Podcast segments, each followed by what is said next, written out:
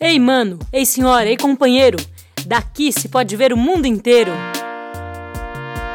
Daqui das vozes de Parelheiros, programa Vozes daqui de Parelheiros. E aí, pessoal? Eu sou Gabriel Raso, educomunicador do IBEAC. No programa de hoje, a gente vai compartilhar uma entrevista originalmente realizada pela Fernanda Pompeu, do Acelera Texto, com a coordenadora do IBEAC, Bel Santos Maier. Essa entrevista foi publicada na revista Diálogos do Sul, onde a Bel conta sobre o uso das redes sociais como espaço de reflexão, memória, educação e promoção do direito à leitura, ao livro e à literatura.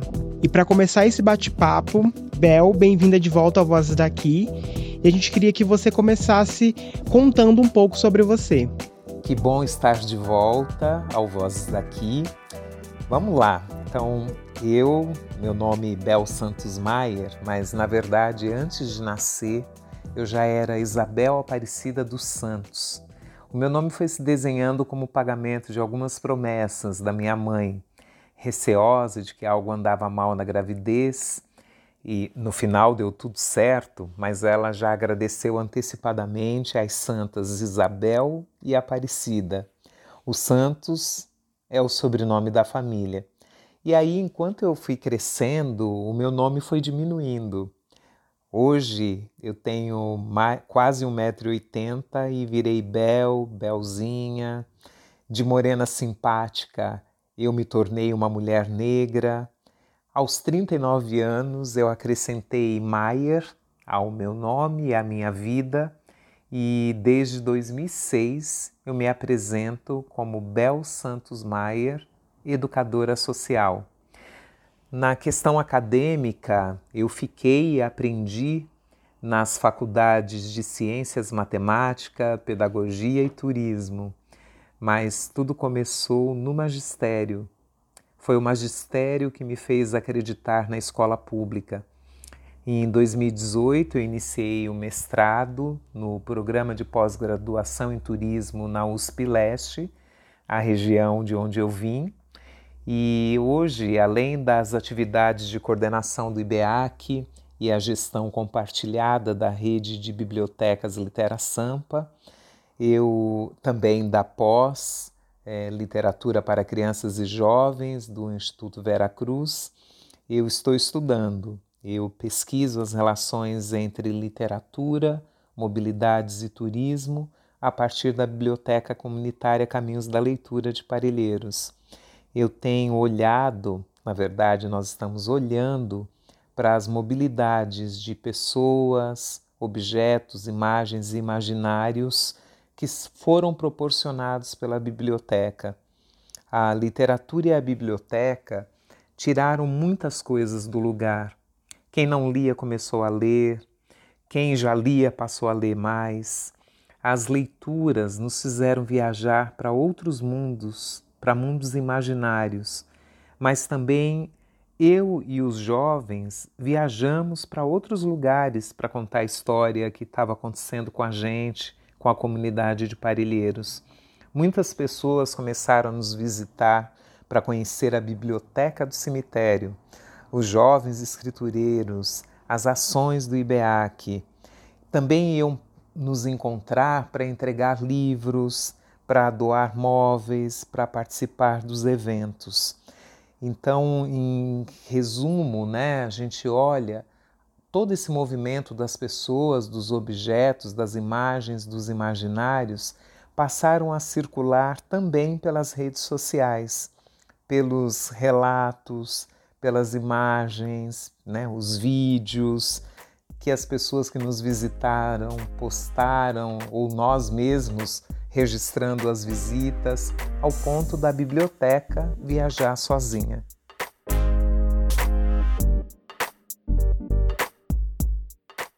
E Bel, então entrando nesse assunto das redes sociais, quando é que foi que você começou a postar os seus textos autorais nas redes? Comecei a postar no Facebook em 2015, após observar o comportamento dos jovens das bibliotecas comunitárias. Eles e elas sempre postavam o que estava acontecendo no momento. Naquele tempo não tinha o status do WhatsApp, nem o stories do Insta e do Face. E acho que nem tinha Instagram, ou a gente não conhecia. E os jovens tiravam fotos durante os encontros e postavam. Aí eu comecei a imitá-los, colocava uma foto e uma frase. Às vezes era apenas o nome do evento, uma indicação literária. Depois eu comecei a acrescentar alguma fala dos participantes. Hoje eu faço isso no Insta e no Face ao mesmo tempo.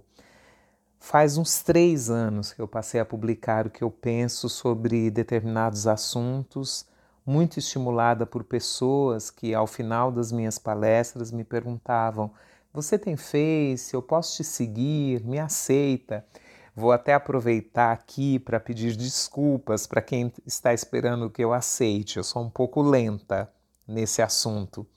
Então eu passei a me dar conta de que as pessoas elas buscavam algo mais sobre Abel, mas não tinham muito o que ver, ler, além dos lugares por onde eu passava.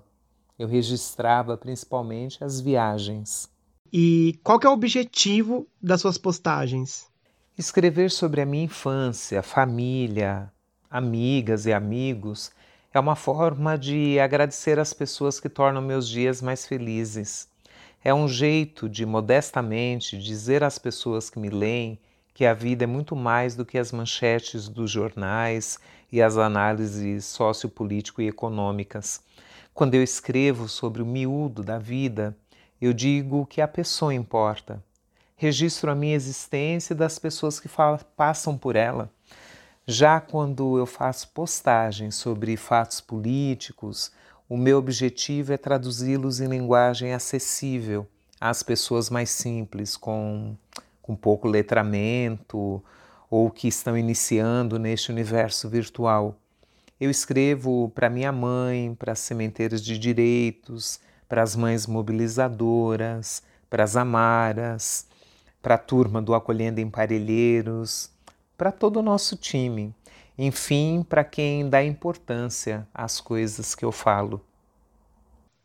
E o que, que você mais gosta de postar? O que, que te dá prazer em postar? Ah, o retorno, especialmente quando vem da pessoa objeto sujeito da escrita. É muito prazeroso, mas também um desafio escrever sobre memórias pode sempre despertar um: ah, não foi bem assim. A história da minha família não foi povoada por leituras, escritas e registros fotográficos. Eu tenho tentado registrar um pouco disso. Eu faço isso no Face, no Instagram, onde estão as minhas irmãs, tios, tias, primos, sobrinhas, sobrinhos, sobrinhas netas, amigos e amigas de infância, minha mãe. Aos 82 anos, Dona Dorinha acabou de entrar no Facebook. Antes eu li as mensagens para ela, agora aos poucos ela mesma está acessando. Isso é lindo, é muito prazeroso. Eu fui escriba da minha avó materna por longos anos, nas correspondências entre ela e uma filha que morava na Bahia. Eu adoraria encontrar aquelas cartas. Elas falavam de nossas vivências, dos jeitos que encontrávamos para driblar as dificuldades e celebrar a vida, falavam dos nascimentos, das mortes. Hoje eu vou colhendo aqui e ali alguma fotografia, alguma lembrança dos mais velhos e escrevo. Gosto muito quando a minha família lê e comenta. Com relação às demais postagens, é uma alegria também encontrar comentários que discutem ou complementam a ideia. E quais são as dificuldades? Tem algo difícil em postar? Olha, eu tomo sempre muito cuidado antes de me posicionar sobre temas polêmicos, especialmente questões relacionadas à política partidária. Tem situações em que eu estou com muita raiva, principalmente diante do cinismo dos políticos que justificam a destruição dos direitos conquistados em nome do que é melhor para o povo ou do que é melhor para a economia. Muitas imagens passam pela minha cabeça nessas situações. Eu chego a ter vontade de ser bem agressiva, de xingar, mas eu não faço. Eu lembro do meu lugar como formadora, especialmente uma formadora de educadores, educadoras e jovens. E a minha escolha é pela crítica com esperanças. Quando ela, a esperança, me abandona, eu me recolho. Respiro fundo, escrevo, reescrevo. Por vezes eu vou lá, curto e compartilho as postagens de pessoas próximas que eu confio e deixo a minha no caderninho. Eu só volto para as redes sociais quando eu consigo formular perguntas que me ajudem a pensar, a esperançar. Quando está difícil demais postar, eu substituo as afirmações por perguntas. E para concluir, que dicas a Bel Santos Maier, educadora social, dá para os postadores autorais? Eu trago algumas dicas bem ao estilo faço o que eu digo, mas não faço o que eu faço. É um pouco da minha experiência, mas, sobretudo, indicam as coisas que eu gostaria de fazer. Manter a regularidade das postagens. Quem nos lê está sempre à espera do nosso próximo texto evitar lotar o Face e o Insta com inúmeras postagens só porque está de férias. O tempo do postador é diferente do tempo do leitor. E quando chegam muitos textos, muitas imagens, elas acabam ficando acumuladas, se perdem. Eu percebo que isso tem acontecido muito e aí acabam não sendo olhadas. Se um texto que você considera ótimo teve uma, duas curtidas, não fez sucesso, pode valer a pena postar novamente. E é importante olhar que há dias e horários melhores para as postagens. Mesmo sendo ligado em futebol novela, não é o caso de postar aquele texto bacanérrimo na hora dos pênaltis ou no último capítulo. Alguém me disse que os domingos à noite são uma maravilha para as postagens. Eu sigo fazendo isso e tem funcionado. E vale a pena aproveitar o recurso de agendamento da postagem. Uma outra dica é marque as pessoas relacionadas à sua postagem ou que você acredita que vão gostar de lê-la. Quando for alguém que acessa pouco, pode valer a pena também encaminhar pelo WhatsApp, pelo Messenger, mas não é preciso mandar uma segunda mensagem, nem cobrar a pessoa se ela viu, se não vai comentar. É importante a gente considerar que circulam muitas mensagens. É difícil acompanhar tudo e é chato ser cobrado. Espero que estas dicas sejam úteis para você que nos ouviu e eu vou compartilhar esse episódio. Passa lá, curte e deixa quais são as suas dicas. Eu aproveito para agradecer a Fernanda Pompeu por ter feito estas perguntas que me ajudaram a pensar sobre o tema, a você, Gabriel, por essa entrevista e a cada um, cada uma que nos ouviram.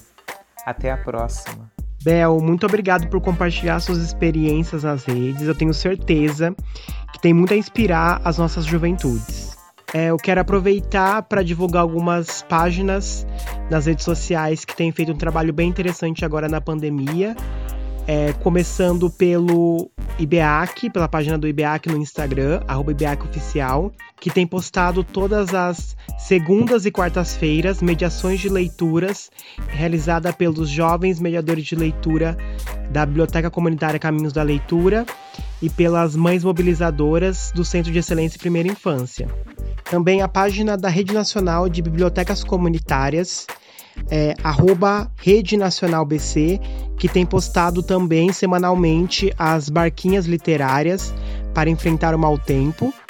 E a página da Rede Litera Sampa, arroba Litera Sampa, que também tem repostado as barquinhas literárias e feito lives também, né? Então fica aí algumas dicas para esse período que estamos em isolamento social, né? A, a pandemia ainda não acabou, então é sempre importante lembrar. Então é isso, pessoal. Até a próxima.